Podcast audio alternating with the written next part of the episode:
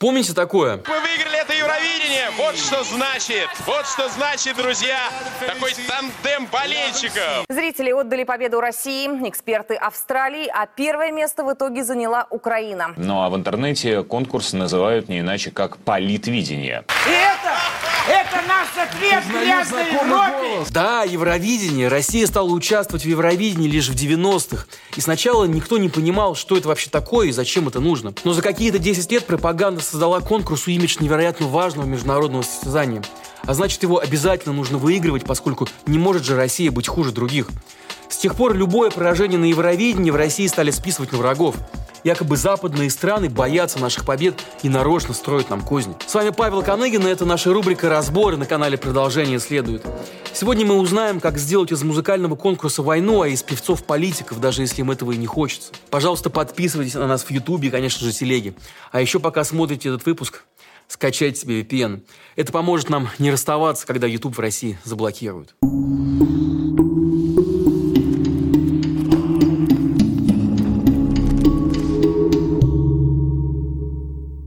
Вообще у Евровидения довольно солидная и, скажем так, не стыдная история.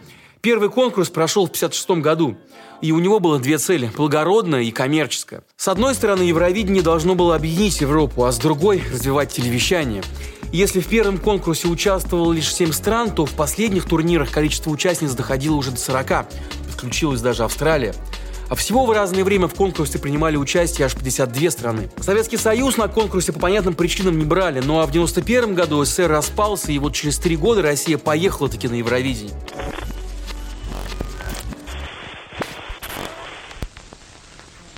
Отбор проходил на центральном канале РТР, и поехать от России хотели многие, например, Алена Апина и даже Вика Цыганова, пока, правда, без триединой Святой Руси. Однако первой участницей от России была певица Юдив, исполнившая песню «Вечный странник».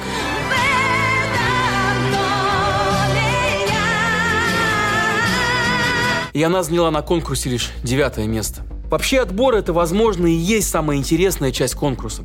Участника от страны выбирает телеканал, который будет показывать само шоу.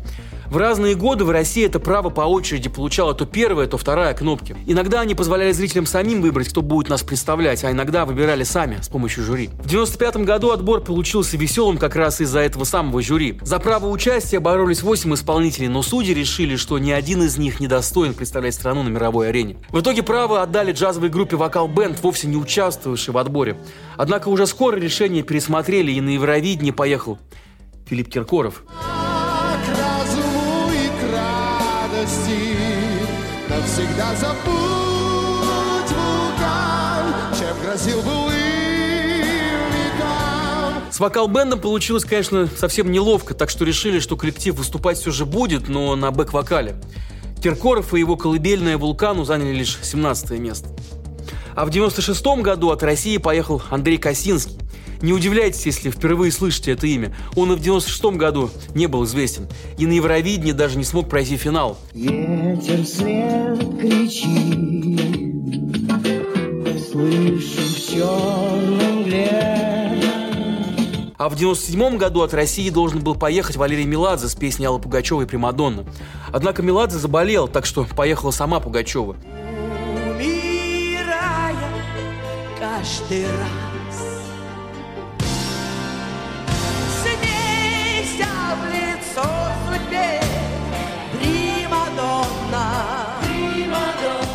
И вот вам результат. Королева нашей эстрады заняла лишь 15 место. Пугачева и лишь 15 -е. Вы вообще можете себе такое представить? Как на грех, именно в этом году на Евровидении поменялись и правила участия. И из-за низкого среднего балла Аллы Борисовны на следующий год Россию к участию не допустили вовсе. Ну, Россия, естественно, обиделась и в ответ решила не транслировать Евровидение 98 вообще. Сейчас бы наши защитники скреп аплодировали бы такому асимметричному решению, ведь именно тогда на Евровидении 98 победу одержала трансгендерная женщина данной Интернешнл, представлявшая Израиль.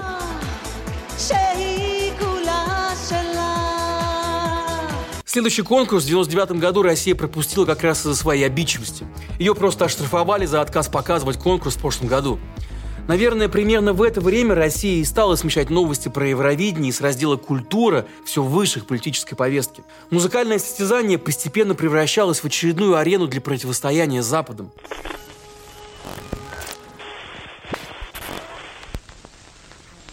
Если в 90-е годы Евровидение воспринималось Россией не слишком серьезно, и на отбор могло поступить, например, 8 заявок, то в начале нулевых подход был полностью пересмотрен. Свои заявки присылали уже десятки тысяч желающих. Даже интересно, а все ли слушали члены жюри?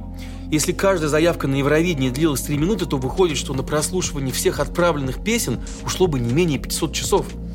Именно в эти годы от России на конкурс уезжали уже потенциальные хиты, крепко сшитые по западным лекалам номера профессиональных исполнителей. В 2000 году от России поехала Алсу, 16-летняя дочь нефтяного магната Ралифа Сафина.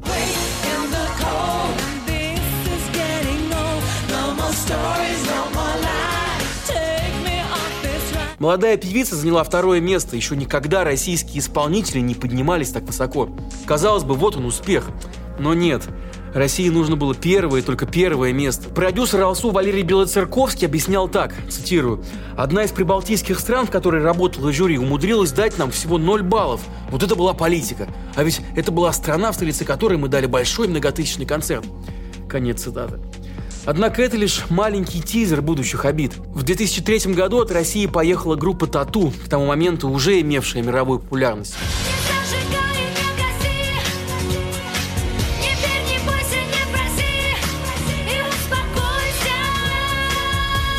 И вот Тату заняли третье место. Успех? Нет. Тату ведь отправляли за победой.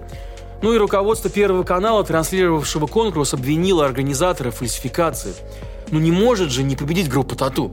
Продюсер группы Шаповалов с досадой говорил о том, что России нужен свой музыкальный конкурс, который отвечал бы ее политическим интересам. Это была цитата. И вот ведь 20 лет назад говорил, а как знакомо. В 2005 году Первый канал устроил открытый отбор с кучей участников. Отбирали всей страной и очень придирчиво. Одних певцов ловили на плагиате, другие пели каверы, третьи не могли вообще выступать без фонограммы. Ну и в итоге победителем отбора стала Наталья Подольская.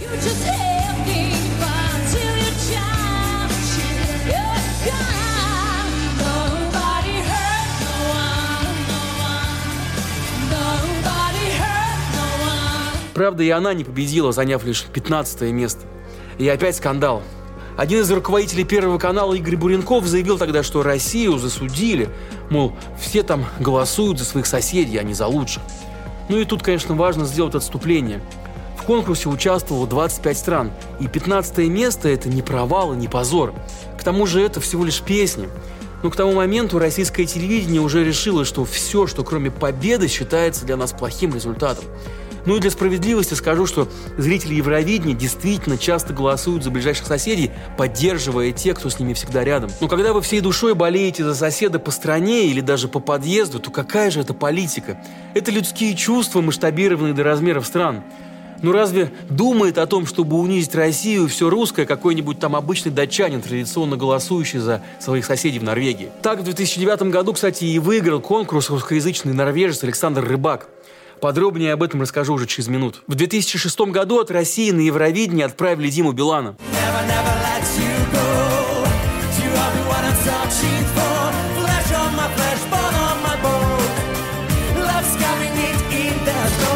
И не зря Билан получил почетное серебро.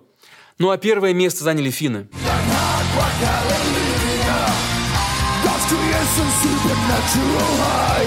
Но почему не Билан на первом месте, отвечает Лариса Долина. Ну, они решили эм, этот конкурс, э, то есть э, лидерами этого конкурса сделать фриков. То есть это означает, какой они, а, как они относятся к этому конкурсу, в отличие от тех конкурсантов, которые очень серьезно отнеслись к своим, к своим выступлениям. А депутат Госдумы Хинштейн и вовсе вспоминал о статусе Финляндии во времена СССР. Это огромная победа. Это победа. триумф. А во-первых, во-вторых, Финляндия это бывшая 16-я союзная республика, поэтому будем считать, что мы победили. Глава российской делегации Юрий Аксюта вообще заявил, что это было протестное голосование. Мол, голосовали те, кто ненавидит Евровидение, так что они специально выбрали самых плохих. Кажется, что к тому времени всему миру уже стало понятно, что Россия не готова спокойно принимать никакой результат, кроме первого места. Любой другой исход соревнований воспринимается как «нас засудили, и это политика». Россия всегда и во всем должна быть первой, хоть в космосе, хоть в балете, хоть в спорте. Если есть икру, то ложками. Если пить водку, то стаканами. Если Олимпиада, то в субтропиках. Ну а нормальный рабочий результат – это не для России, которая хочет все и сразу. Прямо здесь и прямо сейчас, ведь ждать времени нет. Я очень хорошо понимаю эту логику, она мне тоже близка. Вы ведь, наверное, тоже увидели себя в этом, правда? Ведь мы уже прождали слишком много в нищете, несвободе и серости, и когда появилась вот такая возможность быть классным и красивым, доказать свою крутость, нас уже не остановить. Да, это про Россию и нашу национальную травму.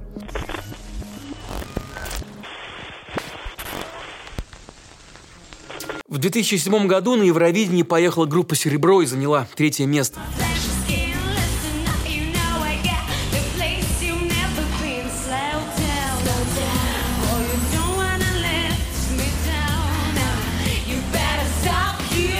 Результат хороший, но не настолько, чтобы Россия могла гордиться. Однако на этот раз внимание телеканалов оказалось смещено в сторону от результатов. Все накинулись на участника от Украины Андрея Данилка, который выступал в полюбившемся всем, в том числе и россиянам, образе Верки Сердючки и занял там второе место. Еще за полтора месяца до Евровидения Андрей Данилко приезжает в шоу Андрея Малахова, где на него обрушивается волна гнева. Вы знаете, э, хоть пытается нас поссорить там, Украину с Россией, с Белоруссией, все славянские страны. Я говорю, Дуля, вам у вас получится? Говорят, что я спела Лаша, Тун- э, вместо Лаша Тунбай кто-то там услышал э, Russia, Russia, Russia Goodbye. Я говорю, дун дун дун Я говорю, есть прекрасная сеть аптек в Москве. Купите гигиенические палочки для ушей и послушайте эту песню еще раз. В своей песне «Dancing Lasha Tumbai» он поет ритмичную абракадабру.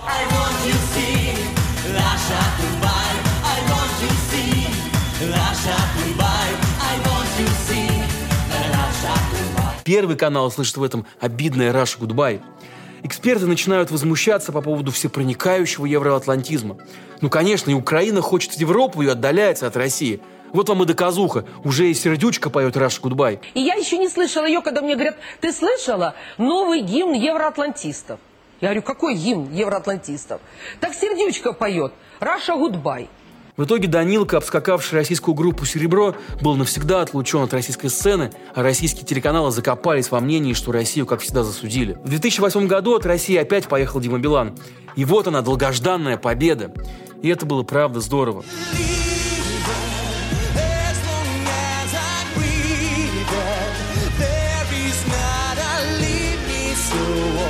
Масштаб событий был настолько колоссальным, что Билана с победой поздравлял даже президент России Дмитрий Медведев. Российские телеканалы взахлеб рассказывали про триумф России. И вот в 2009 году Евровидение на правах страны-победительницы принимает Россия.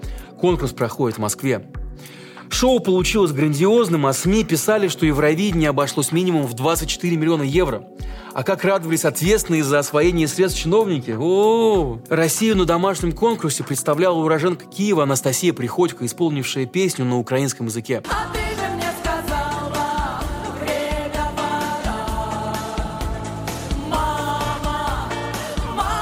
С одной стороны, это будто бы странно, ведь в стране уже потихоньку начинает нарастать антиукраинская истерия, а с другой – очень красноречиво. Ведь настолько глубоким было взаимопроникновение культур наших двух народов, что песня на украинском, которая представляла Россию в те годы, не могла шокировать российского зрителя. Однако политики, как известно, куда более чувствительны. И депутат Госдумы Антон Беляков, например, не понял, почему это Россию будет представлять украинка. Приходько заняла лишь 11 место, но у России все же был повод для ликования. Ведь победил в Москве Александр Рыбак. Да, на конкурсе он представлял Норвегию, но родился в Минске. А что это значит? Ну, конечно, это победа славянской музыки.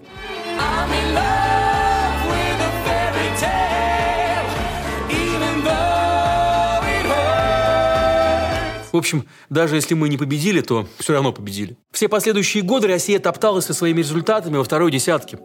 Первый канал негодовал, что все это нечестно, да и сама система голосования такая запутанная лишь из-за прошлой победы России, чтобы ей насолить. Ведь именно после этой яркой победы России на Евровидении организаторы пересмотрели систему выбора победителя, устроив ее по принципу жюри и телезрители голосуют 50 на 50.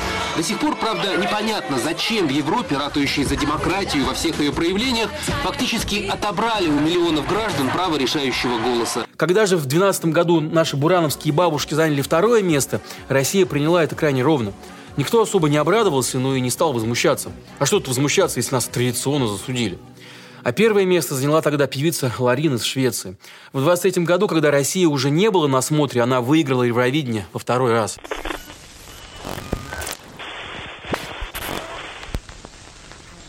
Но вот наступил 14 год, поворотный для отношений России со всем миром. После аннексии Крыма российская пропаганда зарядила бесконечные разговоры про загнивающую Европу. Ну и вот на этом фоне нам и предстояло продолжать соревноваться с европейцами насчет того, кто же кого перепоет. Российским вещателем Евровидения 14 был телеканал «Россия-1», он же организовал и отбор. В итоге от России поехали сестры Толмачева, победители детского Евровидения 2006 года. Сестры, которым было по 17 лет, пели песню про мир. По сути, организаторы отправили на конкурс не песню, а образ. Вот они, дети из России, и они выступают за все хорошее. И тут началось. В финале Толмачевых освистали. Ведь аннексия Крыма случилась совсем недавно. Российское телевидение смаковало негатив европейцев, показывая, какие они там все оборзевшие. Но куда страшнее было другое – победа Кончиты Вурст, которая стала просто космическим триггером для Москвы. Телеканалы несколько недель просто не могли угомониться, смеясь над победительницей и снисходительно объясняя россиянам, что вот Европа погибает. А некоторые политики позволяли себе даже вот такие высказывания. Сто лет назад русский генерал Брусилов разгромил все австрийские дивизии. А 50 лет назад советская армия оккупировала Австрию. Мы там были до 50 Мы зря освободили Австрию. Мы должны бы там стоять. Но если говорить... Там были бы другие люди.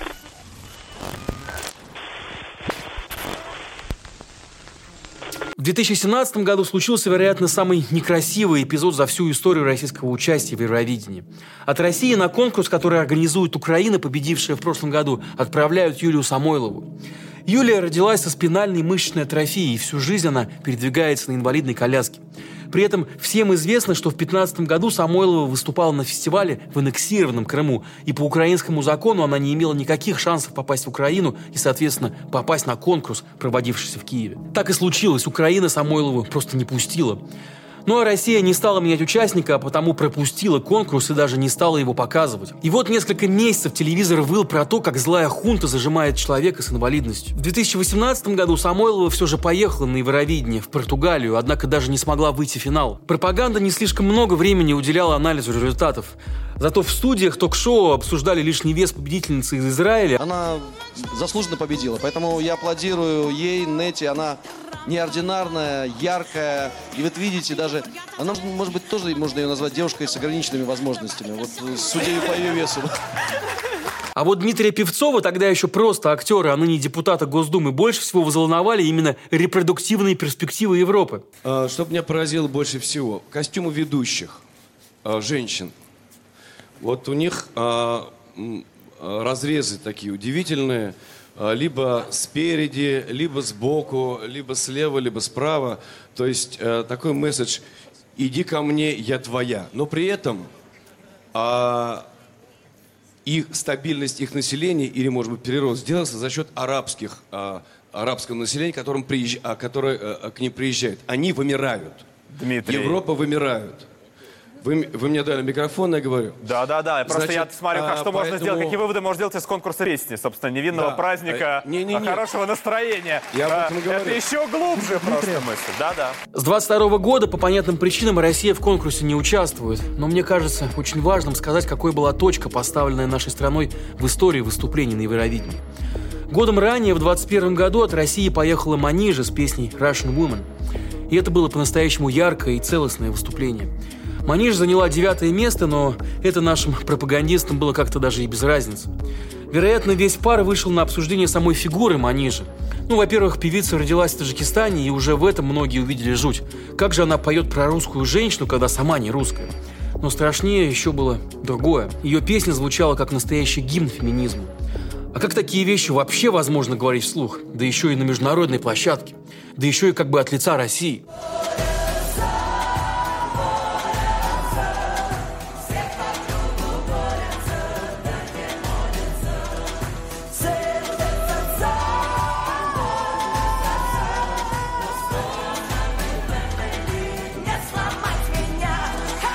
Дошло до того, что Следственный комитет даже проверял песню на наличие возбуждения ненависти либо вражды. Ну, по доносу неких ветеранов, которые у нас дежурно оскорбляются по всяким скрепным поводам. Ну и вот так, к 21 году вечный поиск внешних врагов, которые коварно год за годом крадут нашу победу на Евровидении и разворачивается на 180 градусов. Врагов уже ищут внутри страны. Готовясь к этому выпуску, мы пересмотрели один с другим эфиры наших каналов, посвященные обсуждению Евровидения. Этого любопытного, однако, правда же, совсем не важного музыкального конкурса на который, например, фабрика мировой сцены Британии отправляет своих любителей, да и то не все они хотят ехать. И вот я поймал себя на мысли о том, что главная эмоция, которая пронизывает все эти эфиры, это не любопытство и не чувство общего праздника, не гордость за своих, которые часто показывают, ну правда же, совсем неплохие результаты. Главная эмоция этих эфиров – это иррациональная обида. Не взрослая, а детская какая-то, когда дружбу вчерашних закадычных друзей рушит то, что одному из них родители купили дорогой велосипед, а другой свой велик за братом докатывают. У взрослых, кстати, тоже такое бывает, и вы наверняка таких знаете, видели. Но те, кто рассказывает, что вот у Миши квартира в элитном ЖК не потому, что он со школьных лет привык впахивать, а потому что наворовал.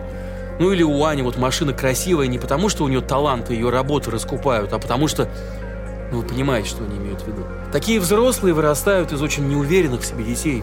И это тоже медицинский факт. А неуверенные дети бывают у родителей, которые их не поддерживают. Которые вместо того, чтобы дать опору в трудные минуты поражений, унижают.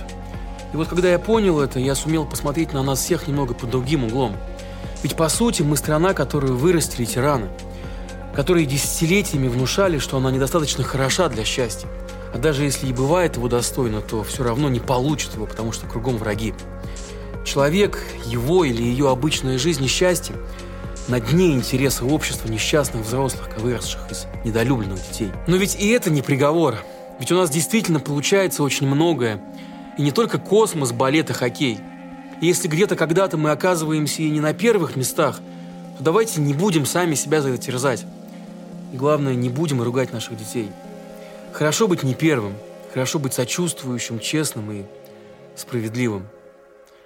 Продолжение следует.